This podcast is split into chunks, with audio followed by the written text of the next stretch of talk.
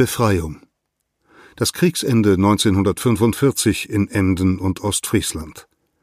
Eine EZ-Serie von Edzard Wagener und Martin Klose. Gelesen von Peter Kämpfe. Ja, herzlich willkommen, liebe Hörerinnen und Hörer, liebe Leserinnen und Leser der Emder Zeitung. Hier ist Edzard Wagener. Ich bin hier gemeinsam mit Martin Klose. Hallo. Und wir beide gehen mit unserer Serie zum Kriegsende in Ostfriesland in die dritte Woche. Und dies ist der dritte Podcast und wir wollen Ihnen ein paar Hintergründe geben zu dem Kapitel, welches heute im, äh, äh in der Emder Zeitung gewesen ist. Und äh, das ist ein Dokument, da geht es um ein Dokument, das Martin Klose vor Jahren äh, entdeckt hat. Und da kannst du, Martin, sicherlich ein paar Takte zu sagen. Ja, entdeckt ist vielleicht der, der falsche Ausdruck. Das ist also im äh, Emder Burka Museum abgegeben worden. Ähm, und ähm, ja, es ist ein anonymer Brief an den damaligen Chef der Emder SS, äh, Oswin Schreiber. Und äh, in dem Brief wird er gebeten, nein, eigentlich dazu aufgefordert, äh, sich dafür, dafür einzusetzen, dass Emden in den letzten Kriegstagen ähm, ja quasi nicht mehr am Endkampf teilnimmt. Ähm, also Ziel war es einfach, ähm, ja, dass Emden den Krieg schadlos übersteht. Nun ist schadlos angesichts der total zerstörten Stadt nach dem Angriff vom 6. September 1944 ein bisschen hochgegriffen worden. Ne? Ja, das stimmt. Also es ging eigentlich darum, dass Emden nicht noch der letzte Rest gegeben wird. Das wäre die bessere Formulierung gewesen. Mhm. Aber das Besondere an diesem Brief ist ja, dass sich diejenigen, die ihn geschrieben haben, oder derjenige, der ihn geschrieben hat, sehr deutlich ausspricht, dass es nicht noch zu Aktionen kommt, die den Bestand des Emder Hafens äh, gefährden können. Genau, ganz, ganz wichtiger Bestandteil. Der Hafen hatte ja, ähm, da ist es ist die Formulierung jetzt richtig, den äh, Krieg äh, relativ äh, gut überstanden. Also viele äh, Hafenanlagen waren noch intakt, die Hafenbecken waren noch intakt, die Schleusen waren intakt. Äh, ja, und es gab einfach äh, die große Sorge der Bevölkerung und auch von äh, ja, Vertretern der Hafenwirtschaft, dass da wirklich noch in den letzten Stunden des Krieges äh, Zerstörungen stattfinden werden. Also man muss tatsächlich sagen, die großen Angriffe, die auf Emden gingen, waren zumeist Angriffe auf die Stadt. Und auch beim ähm, Angriff am 6. September 1944 war es erklärtes Ziel der Royal Canadian Air Force, die den beflogen hatte, dass die Hafenanlagen, wenn möglich, intakt übernommen werden sollen. Wenn denn der einst äh, äh, Deutschland aufgibt, dass man also einen intakten Seehafen hat.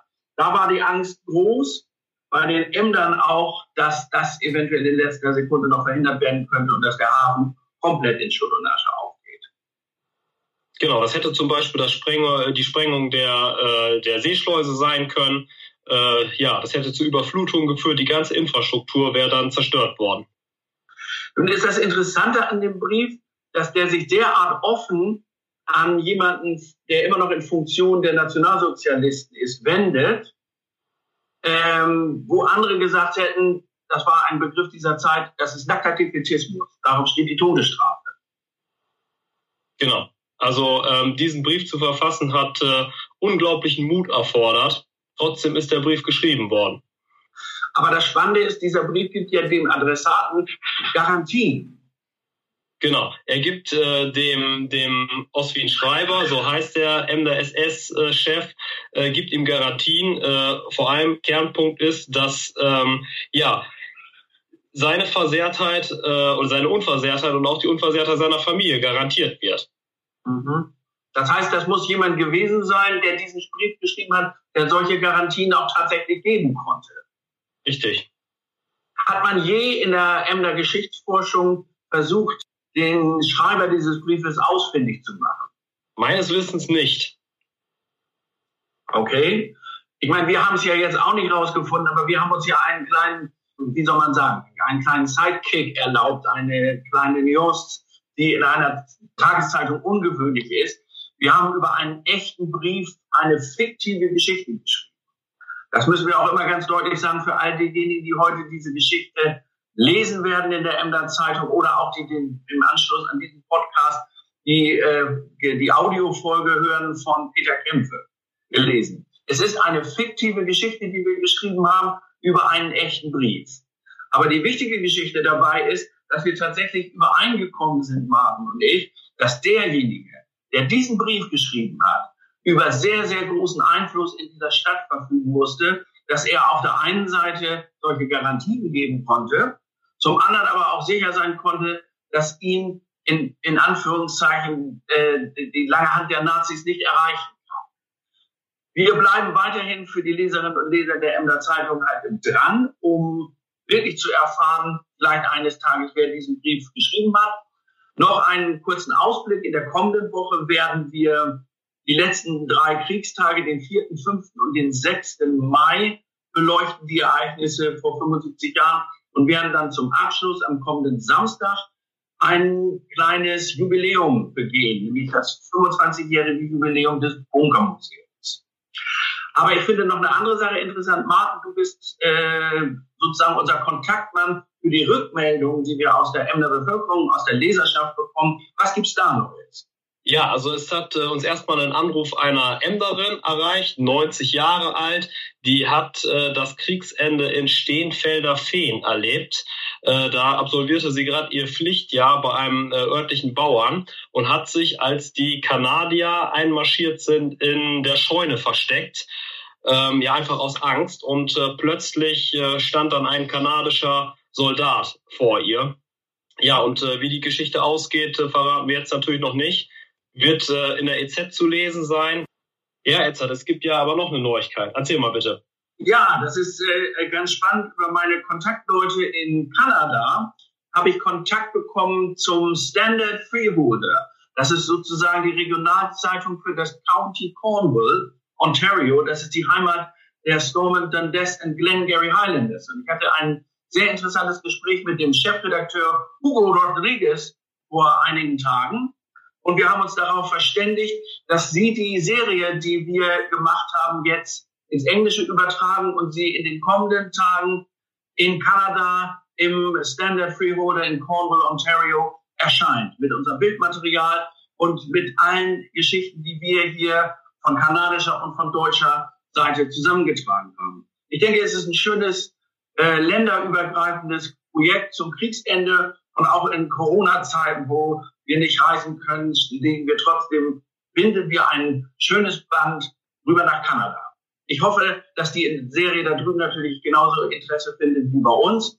Bin da sehr zuversichtlich, weil ich von Herrn Rodriguez erfahren habe, dass die meisten Kanadier überhaupt nicht wissen, wie das hier in den letzten Kriegstagen in Deutschland abgegangen ist. Sie wissen alles über Holland, weil da sind die kanadischen Soldaten ja auch die großen Helden. Aber von Deutschland weiß eigentlich niemand. Von daher kann das eine ganz interessante Sache werden und eine schöne internationale Kooperation zwischen der Emder Zeitung und der kanadischen Tageszeitung. Ja, das sind doch tolle Neuigkeiten. Ja, bleiben wir mal gespannt. Äh, das war der Podcast. Gleich gibt's die heutige Folge zum Nachhören, gelesen von Peter Kämpfe. Und wir hören uns an dieser Stelle nächsten Samstag wieder. Und dann haben wir einen ganz interessanten Gast, nämlich die Regisseurin Ilke Thesen aus Bremen. Also, haben Sie ein schönes Wochenende, bleiben Sie uns gewogen und bis zur kommenden Woche. Tschüss. Tschüss. Episode 7. Ein echter Brief und seine fiktive Geschichte. Samstag, 28. April 1945, Emden. Vorsichtig gießt Heidemarie Saathoff das letzte heiße Wasser aus dem Kessel in den Handfilter. Echter Bohnenkaffee frisch aufgebrüht. Das ist schon etwas Besonderes in diesen Tagen. Sie geht von der Küche zum großen Sitzungszimmer am Ende des Ganges. Aus dem Raum hört man bereits hitzige Diskussionen, die schlagartig verstummen, als die Sekretärin die Tür öffnet und eintritt. Eigentlich ist es wie jedes Mal, wenn sich diese Runde bei Konsul van Senden im Kontor trifft. Kaum kommt sie durch die Tür, hören die Gespräche auf. Das ist wirklich sehr nett, Fräulein Saathoff, dass Sie uns hier heute an Ihrem freien Tag so gut versorgen, bricht Konsul van Senden das beredte Schweigen und die reservierten Blicke am Tisch, während die junge Frau den Kaffee einschenkt. Der Konsul hat seine Gäste Werfdirektor Hans-Anton Bredenbeck, Notar Dr. Friedrich Wilhelm Kassens und Tjark Eils-Evers, Direktor einer der großen Emder Heringsfischereien, bereits mit dem Armagnac aus der Kristallkaraffe versorgt. Dankeschön, Fräulein Saathoff. Wir helfen uns dann selber.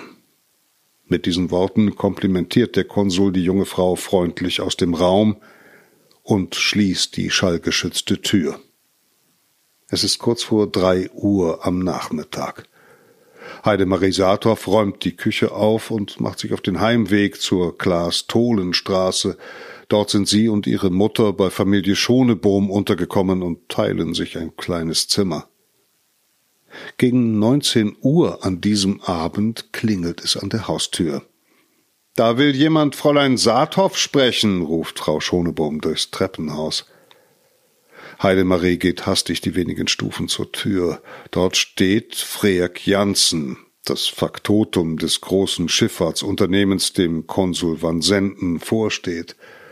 Entschuldigen Sie die Störung, aber der Konsul bittet Sie ins Kontor zu kommen. Es ist dringend und ich soll Sie abholen. Gemeinsam mit dem 68-Jährigen macht sich Heidemarie Saathoff auf den Weg quer durch die zerstörte Innenstadt zum Kontor in der Ringstraße. Konsul Van Senden erwartet sie im Sitzungssaal. Er sitzt, sichtlich erschöpft, mit geöffnetem Hemdkragen am Kopfende. Danke, dass Sie gekommen sind, begrüßt er die junge Frau. Auf einem Platz am Tisch liegen Steno, Block und Bleistift. Ich werde Ihnen jetzt etwas von großer Wichtigkeit für die Zukunft unserer Stadt diktieren und ich muss Sie vorab fragen, ob Sie bereit sind, darüber absolutes Stillschweigen zu bewahren. Heidemarie Saathoff zögert einen Moment. Sie weiß, dass der Konsul alles andere als ein überzeugter Nazi ist. Natürlich hat sich auch dieses Unternehmen mit dem Regime über die Jahre arrangiert, hat sich arrangieren müssen, aber Warum ist dann ausgerechnet Bredenbeck heute dabei gewesen? Der hat dank seiner Parteizugehörigkeit und seiner zumindest früheren Verehrung für den Führer in Emden Karriere unter den Nazis gemacht. Wie passt das zusammen? Darf ich auf Ihre absolute Verschwiegenheit setzen, Fräulein Saathoff? Die nochmalige deutliche Ansprache schreckt sie aus ihren Gedanken auf. Ja, natürlich, Herr Konsul. Sie dürfen auf mich zählen. Der Konsul nickt kurz und beginnt sein Diktat. Herrn Oswin Schreiber, Emden. Heidemarie Saathoff schluckt. Den Namen kennt man in Emden. Schreiber ist einer der aktivsten und fanatischsten Nazis in dieser Stadt und leitet das örtliche SS-Kommando. Er hat am 9. November 1938 das Feuer in der Emder Synagoge gelegt und war aktiv an der Deportation der Emder jüdischen Gemeinde in die Vernichtungslager in Polen beteiligt. Warum schreibt Van Senden einen Brief an diesen Mann? Seit längerer Zeit ist nunmehr auch unsere leider durch den Krieg mitgenommene Stadt unmittelbar durch Truppen der Feindmächte bedroht. Jeder Deutsche und auch Sie wissen ganz genau, dass das Ende dieses Krieges mit einer totalen Niederlage endet. Vier Fünftel ganz Deutschlands ist überrannt. Zwei Drittel bis drei Viertel von Groß-Berlin ist besetzt. Der Feind steht fünf Kilometer von unserer Stadt entfernt. Heidemarie Saathoff schluckt einmal mehr. Was sie da gerade schreibt, das ist Defetismus in Reinkultur. Darauf steht die Todesstrafe. Sie schaut von ihrem Block auf und sieht Konsul Van Senden an. Schreiben Sie. Göring entlassen. Dittmar geflohen. Andere hohe Persönlichkeiten kapitulieren. Mussolini Fluchtversuch, Reichsführer Himmler wünscht Frieden um jeden Preis mit den Westmächten. Woher weiß der das? denkt sich die junge Frau. Darüber wird nichts im deutschen Rundfunk vermeldet. Hat er Verbindungen zu den Alliierten? Im Großen und Ganzen sind wir am Ende unserer Kraft. Einige Zeit, vielleicht nur einige Tage, und der Krieg ist sowieso beendet. Soll aus Emden nun auch noch ein Trümmerfeld werden? Ein Trümmerfeld wie in Bremen, die einstige blühende, aufwärtsstrebende Hansestadt an der Weser, die durch die Nichtannahme der geforderten Kapitulation zum Ruinenfeld geworden und für ewige Zeiten in Schutt und Asche versunken bleibt? Langsam wird der jungen Frau klar, worum es in dem Brief geht, den sie hier gerade aufnimmt. Einen Tag vorher haben Emdens Oberbürgermeister Renken, Festungskommandant von Blessing und NSDAP-Kreisleiter Ewer Wien die Emder Bevölkerung darauf eingeschworen, dass die Stadt bis zum letzten Blutstropfen verteidigt werden soll. Der Aufruf ist an markanten Stellen der Stadt angeschlagen worden und hat sich wie ein Lauffeuer verbreitet. Jeder Emder weiß, was das bedeutet. Es ist der Todesstoß für die ohnehin schon fast völlig zerstörte Stadt. Niemals dürfte es bei einiger Einsicht doch so weit kommen. Wir haben doch alle ein Recht, heute zu fordern, rettet, was noch zu retten ist. Ich wende mich nur an Sie, weil Sie von allen Emder Persönlichkeiten Achtung genießen.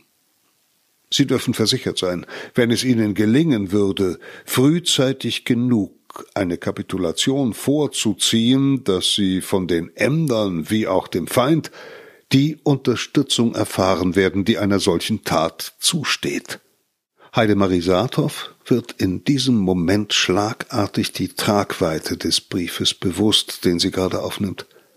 Konsul Van Senden wendet sich direkt an die immer noch aktive Nazi-Entourage von Partei und Stadtverwaltung in Emden, die selbst im Angesicht der Niederlage noch nibelungentreu zum Führer und zur nationalsozialistischen Idee stehen und die bereit ist, auch die bereits durch den Bombenangriff vom 6. September 1944 total zerstörte Stadt Emden dem völligen Untergang preiszugeben.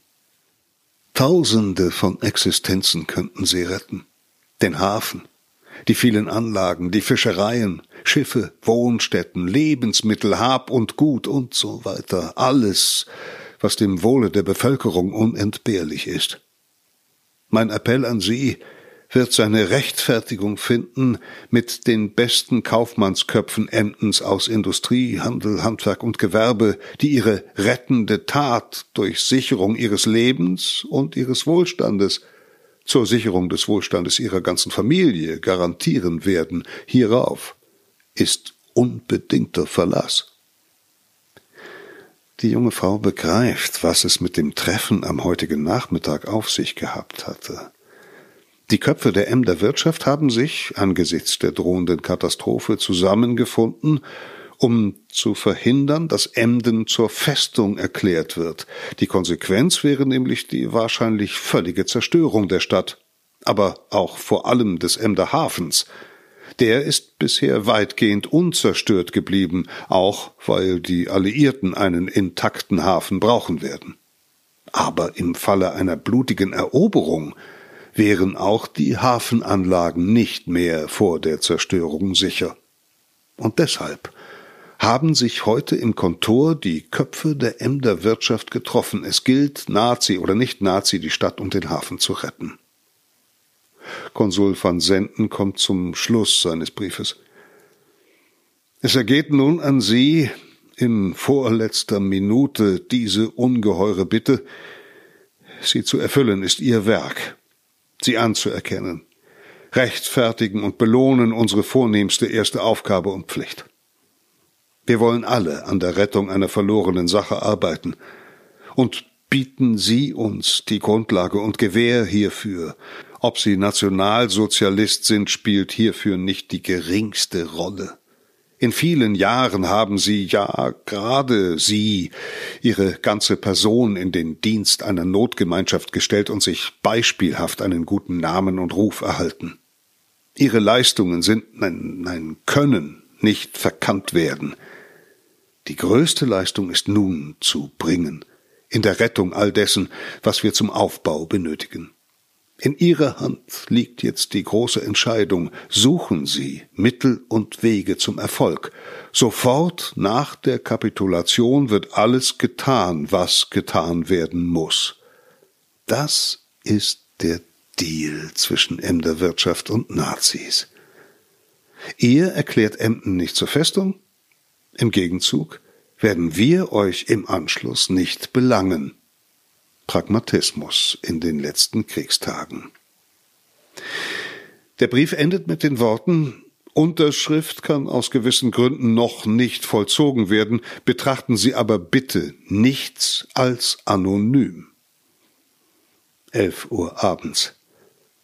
Heidemarie Saathoff zieht die Briefbögen aus ihrer Schreibmaschine und reicht sie an den Konsul weiter. Van Senden überfliegt noch einmal den Text. Ja, das kann so raus. Den eigentlich sonst üblichen Durchschlag nimmt er an sich, zündet ein Streichholz an und verbrennt ihn über dem Aschenbecher. Das hier. Das muss niemand wissen, ist sein abschließender Kommentar. Diese Geschichte ist reine Fiktion, und alle Ähnlichkeiten mit Lebenden oder Verstorbenen sind rein zufällig, aber der Brief ist echt, wenn auch anonym. Deshalb dieser literarische Ausflug. Eines scheint allerdings sicher zu sein. Der oder diejenigen, die Ende April 1945 diesen Brief an SS-Führer Oswin Schreiber geschickt haben, müssen Menschen gewesen sein, die über Stand und Einfluss in Emden verfügten. Wer sonst hätte solche Garantien geben können? Sicherlich aber ist es diesen Unbekannten zu verdanken, dass die ohnehin schon zerstörte Stadt am Ende kampflos übergeben wurde und die Lebensader, der Hafen, instand blieb.